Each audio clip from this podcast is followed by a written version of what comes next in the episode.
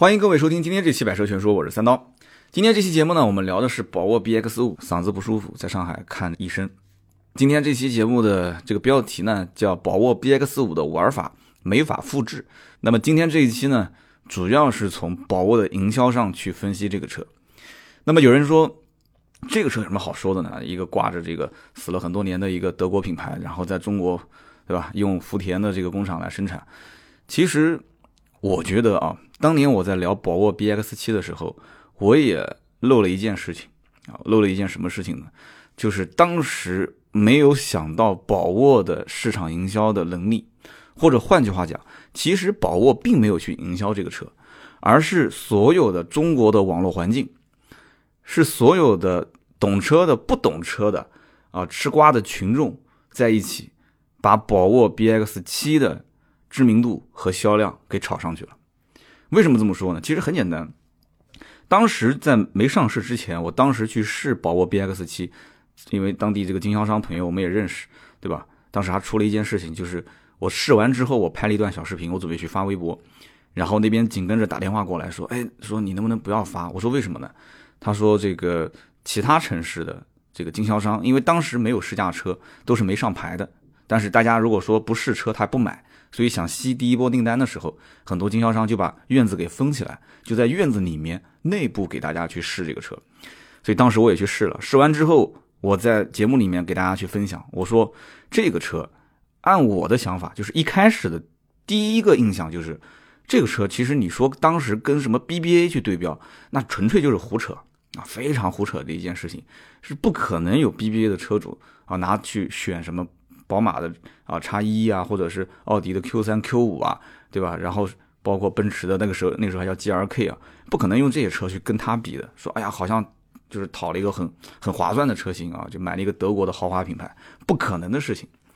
但是呢，就是正因为这样的一波营销和宣传，所以造成了什么呢？这个车自带黑点。大家知道现在网红哪一类人是最容易红的啊？也不是像三刀这样的，因为我身上没什么被黑的点，对吧？只要你足够具备被黑的点，而且这一个点还不能消失，对吧？就最典型的，就像那个蛇精男刘子成啊，为什么呢？因为这个啊，我的这个朋友的公司是签了刘子成的这个经纪约，所以我们都很了解。我们私下吃饭聊天，经常会聊到这个事情。就像刘子成这样的蛇精男，他是不能没有黑点。如果一旦哪一天他被洗白了，就这个人没有被黑的点了，他就不火了。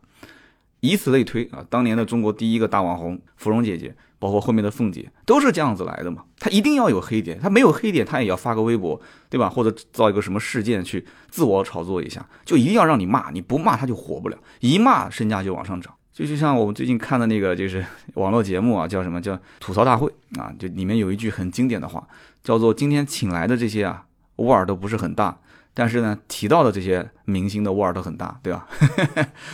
就所以。这个 B X 七当时上市啊，我们是太小看它的这一波营销，或者说是网络的氛围，我们太小看了。所以当时我也是觉得小看了这一波这个网络炒作的氛围啊，就大家都在骂它，都在炒作它。但是最后得到的是什么呢？其实得到的很简单，就是 B X 七让很多人知道了，哦，原来是一个德国车，哦，原来是一个德国品牌。其实是不是德国车呢？对吧？很多人说这就是一个自主品牌的车，对吧？现在的德国宝沃，所谓的就是所有的媒体都在宣传，都是德国宝沃，就是宝沃嘛，对吧？就是你把它这个宝沃前面加福田两个字，其实也是合理的，对吧？但是你要加德国宝沃也没有错，对吧？你能说宝沃就是这个英文单词这个宝沃，对吧？你不管是从商标上来讲，还是从历史的这个这个上面去追溯的话，你说加德国两个字它也没错，对你加福田两个字它也没错。就像你说一汽奥迪，对吧？奥迪一汽一汽奥迪，对吧？华晨宝马都没错啊，福田宝沃有错吗？没错，但是为什么它营销还是要用德国宝沃呢？所以这个我们后面就讲到定价，你就觉得就就很有意思的一件事情，就它的玩法你是没有办法复制的，对吧？在国内，那你说死去的品牌拿回来自己再在中国重生，又不是没有，对不对？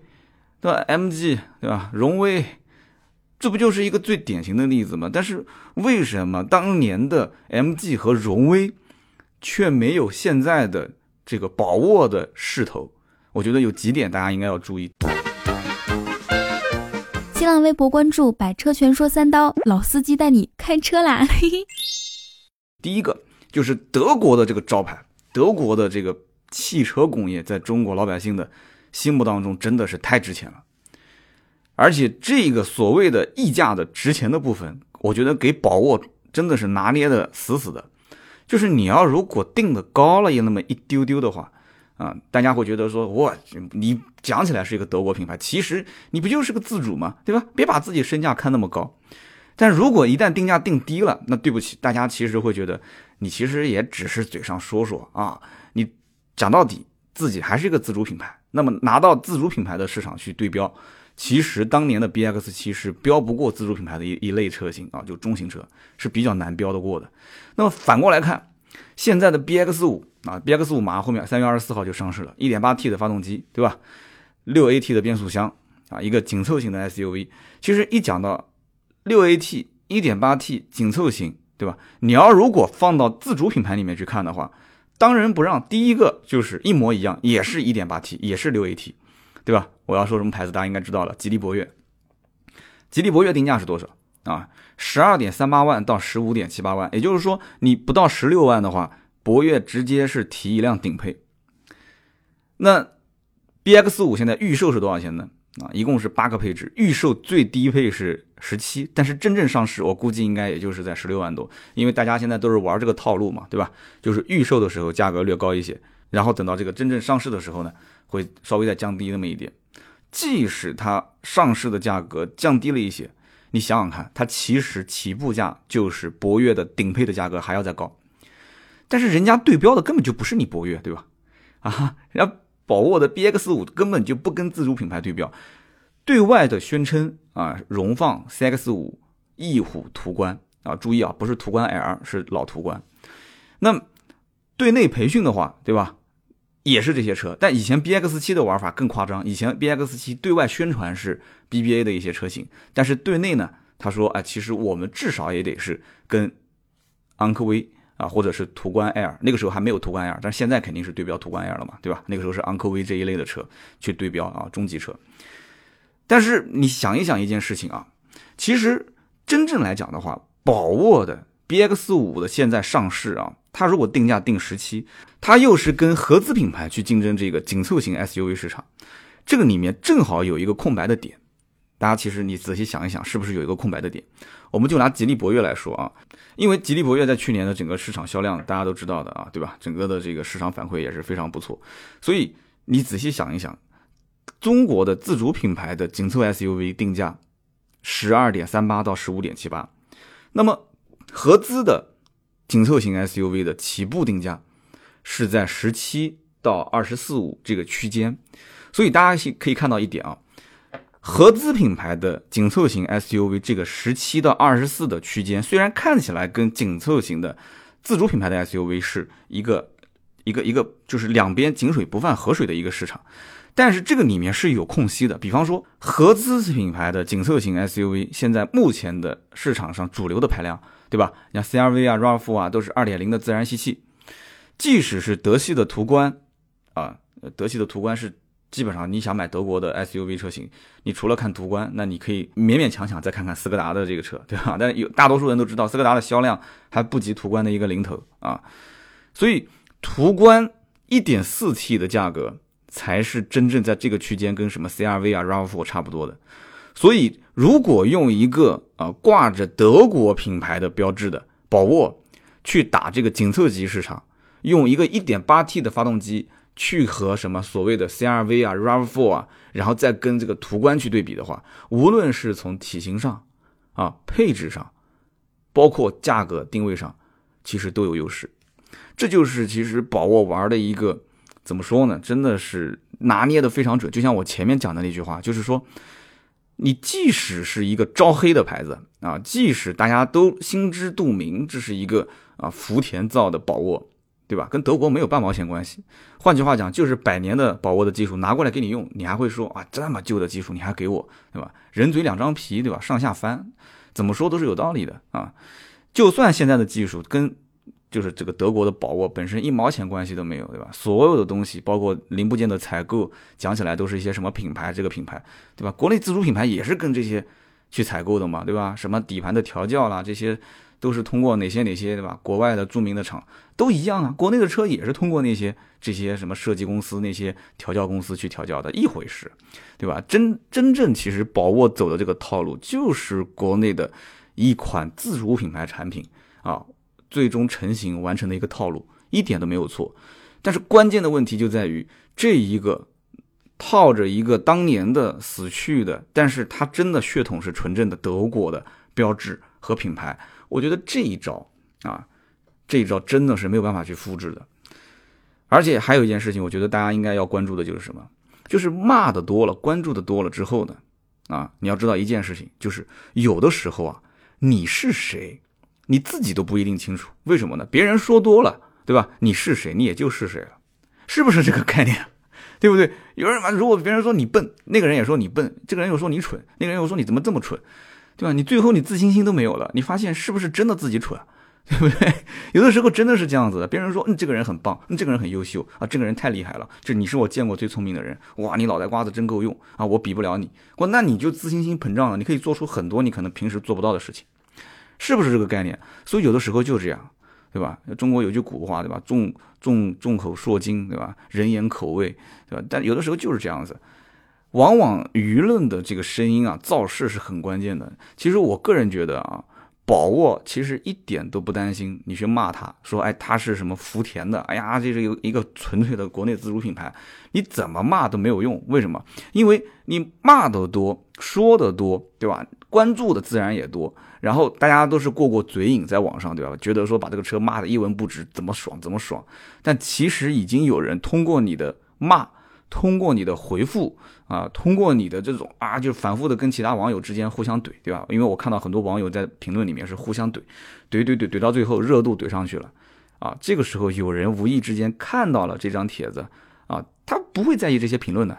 就骂的他也看到了，但他也看到了其他的东西，比方说这是一个啊百年的这个德国品牌啊，曾经已经死去之前，当时他玩车的时候，宝马还不知道在什么地方呢啊，这是一个真的是德国的牌子，只不过中国人拿过来用，只不过是福田在造，然后再点进去，因为现在互联网链接都是跳转的超级链接，随便到任何一个位置，他就会去搜关键词，本身现在很多数据都是同向推送，对吧？你关注什么样级别的车或者什么类型的，他会把同样的文章推送给你。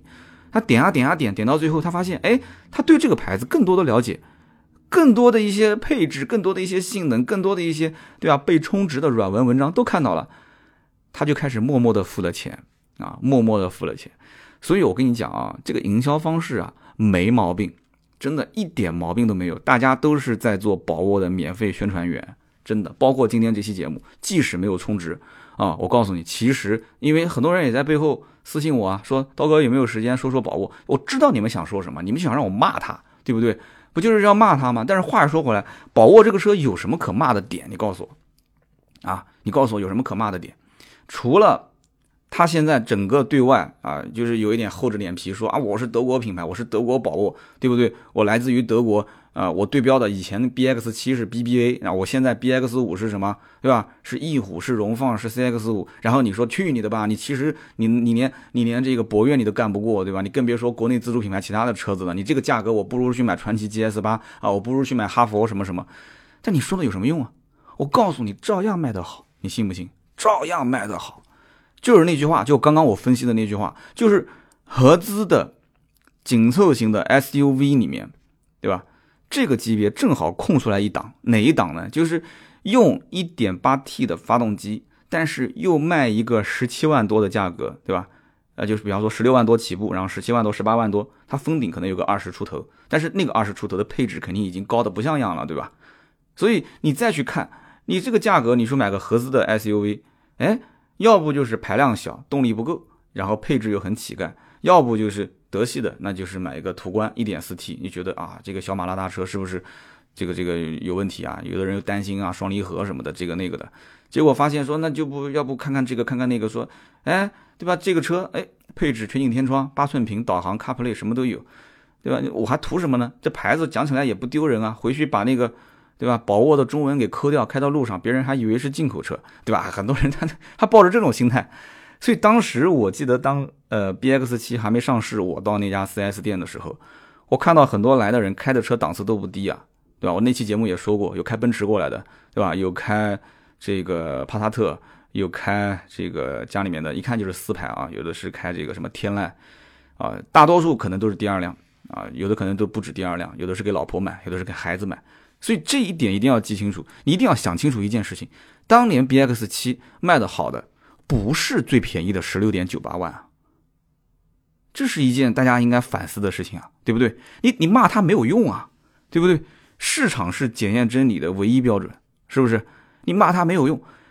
B X 七本身上市四月份，然后到去年年底卖了多少台？据说啊，卖了四万辆，对吧？平均月销五千台，是什么个概念？其实不算多啊，因为 SUV 市场上万的都很多。但是对于这一个品牌刚上来，而且又被骂的是一塌糊涂，月销五千啊，就八个月不到，七个多月卖了四万多台，四万台什么概念？你去看看观致啊，你去看看观致的销量，你就知道了。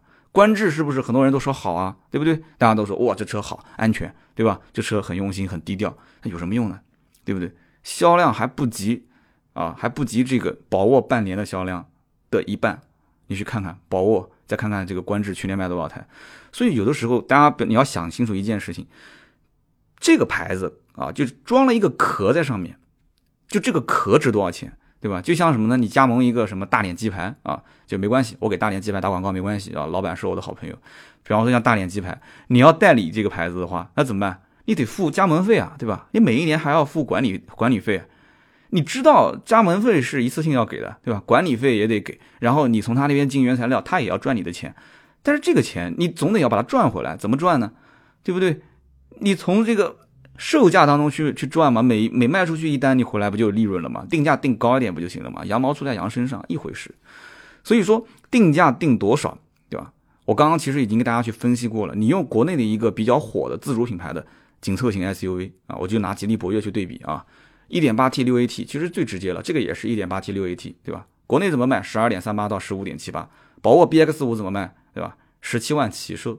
二十四号公布价格啊，就不知道具体是多少。但你要是十七万起售，基本上应该就到二十或者二十一二万封顶，对吧？因为它八个配置你不好说嘛，可能甚甚至能到二十三、二十四，因为它分得很细嘛，对吧？吉利是四个两驱，两个四驱，它是这个 B X 五是四个四驱，四个两驱，所以有可能它价格会标得更高一些。那么讲到底啊，说一千到一万，很多人会觉得一件事情就是说。这个呢，都是去骗那些不懂车的啊，都是骗那些啊，就是怎么想买一个合资品牌的车，但是又觉得说这个这个这个老三样看的有点这个审美疲劳啊，或者说动力啊、配置啊都不是很满意，因为毕竟都花了这么多钱了，对吧？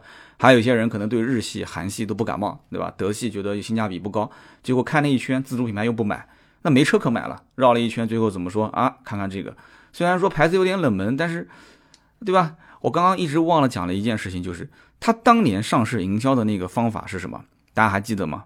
啊，终身免费维修，啊，但是只说限前一万名。其实我觉得这个点切的就是很准。现在卖了多少辆啊？B X 七，B X 七，你要按照现在官方数据来讲的话，已经卖出去四万台了。四万台，我告诉你，这个营销还在啊。你到任何一家 4S 店去，你去问他，你说 B X 七现在我要买，啊，你的这个终身免费维修。啊，免费维修终身啊！你现在还有吗？我告诉你都有啊，就算没有，经销商自己给你送啊，你信不信？都有，为什么呢？这个营销方式没毛病。我所以为什么我讲所有的国内的这个，不管是自主品牌也好，还是所谓所有的这些什么进口到国内的一些品牌也好，我觉得但凡是中国老百姓，就是还没有开始认知到这个品牌好与不好的这些，一定要上来就学这种方式，对吧？终身免费维修，我到现在其实我印象中，除了宝沃在国内用完就就用用这个终身免费的维修的这个方法以外，我好像还真没有想到其他的就是这种新品牌啊，我指的是新品牌啊，因为有人讲说什么雷克萨斯终身免费维修啊，也不是终身啊，对吧？那也是有个四年或者是几年的一个还有公里数的限制，对吧？它只是有年限和公里数，这是没有的，终身免费。所以我在想，这种方式是值得。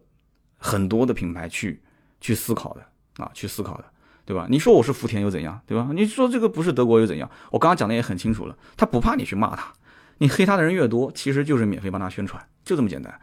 所以这种营销方式啊，没毛病啊，终身免费维修。所以我在想，B X 五上市有可能两件事情啊，会去讨好消费者。第一件事情，还是那句老话，就是终身免费维修。这个终身免费维修是一个看上去是一个好像很 low 啊，非常 low。然后又是一个没什么太多的有吸引力的地方，对吧？你还不如是直接呃就降价或者是贴钱，这是错了，真是错了。降价就搞得好像这个车子就卖不出去的样子，对吧？就是只有卖不出去你才降价嘛。这个车而且我忘了讲了，B X 七到今天为止没有优惠啊，你觉得很夸张？这啊这车没优惠，这这我天哪，这有谁会去买啊？对吧？怎么着也得让个一两万。对不起，一毛钱优惠没有。一毛钱优惠没有，其实它没有优惠，我也可以理解为什么。因为据我了解，绝大多数的城市就是代理宝沃的经销商，之前就是冲着有一个条约，就是一个城市一家啊。但是目前我知道南京是比较特殊的，南京有两家，但是其他城市大多数都是一个城市一家店。所以一个城市即使开个两家店，可能也是一个老板啊。就是这样的一个情况下，它可以控价格。换句话讲，就是啊，宝沃卖的好与不好。无所谓，为什么呢？当然，厂家肯定愿意卖的越多越好了。为什么说无所谓？经销商卖一辆赚一辆的钱，对不对？现在其实很多的品牌，别看销量好啊，都是在亏钱。赚钱的项目去贴那些亏钱的，就是比方说卖新车，就比方说我以前在奥迪，对吧？卖进口车都亏钱，卖 A 八、卖 A 七，哦，看起来那车都高大上，但亏得一塌糊涂啊，对不对？可能十个点的返利，最后让出去。你现在一辆 Q 七，你说让十个点谁买？没人买啊，对吧？都是让十二个点。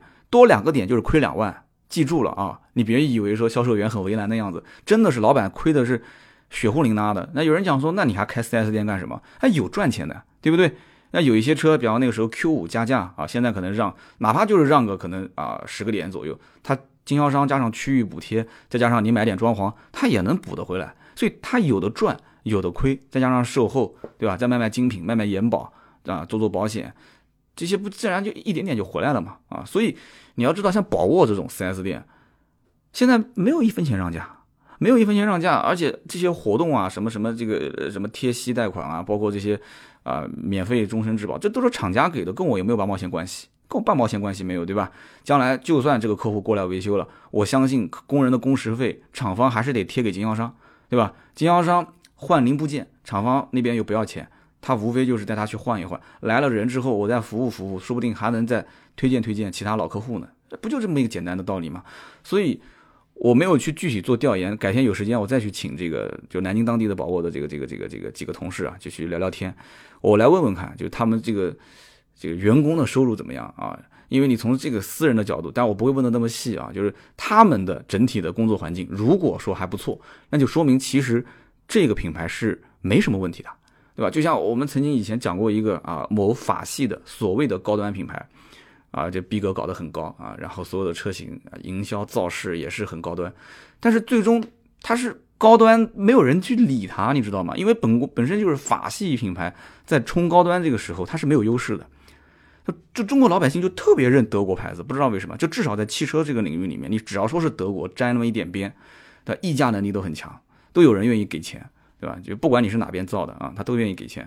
但是你说你法国品牌搞得很高端，结果不接地气，然后大量的让价，然后经销商之间互相窜货，对吧？批给二级、三级来回窜，乱的是一塌糊涂啊。然后经销商又不挣钱，不挣钱就没有信心，没有信心上新款他也不推，对吧？不推的话又又滞销，滞销又开始大面积的让价，对吧？具体的大家都懂啊，就上讲的是哪个品牌。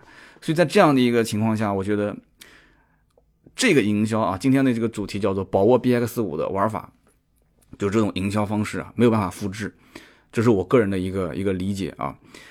很简单啊，最后总结就是为什么没办法复制。第一个，买了一个死去的德国品牌啊，你告诉我有多少德国的牌子可以买？如果现在还有的话啊，如果有哪一个国内说汽车制造厂说现在手上还缺牌子的，你去找，其实也不多。像 美国、德国这些死去的，美国还没用，你不信你试试，你买一个美国死去的牌子，很多。啊你买回来之后，你在国国内一贴牌生产，你说复活，没人认的啊，没人认的。包括你看最近不是马来西亚的某个牌子马上也要买回来了嘛，对吧？买回来你贴没有用，你不如直接贴自己的的标啊，对对吧？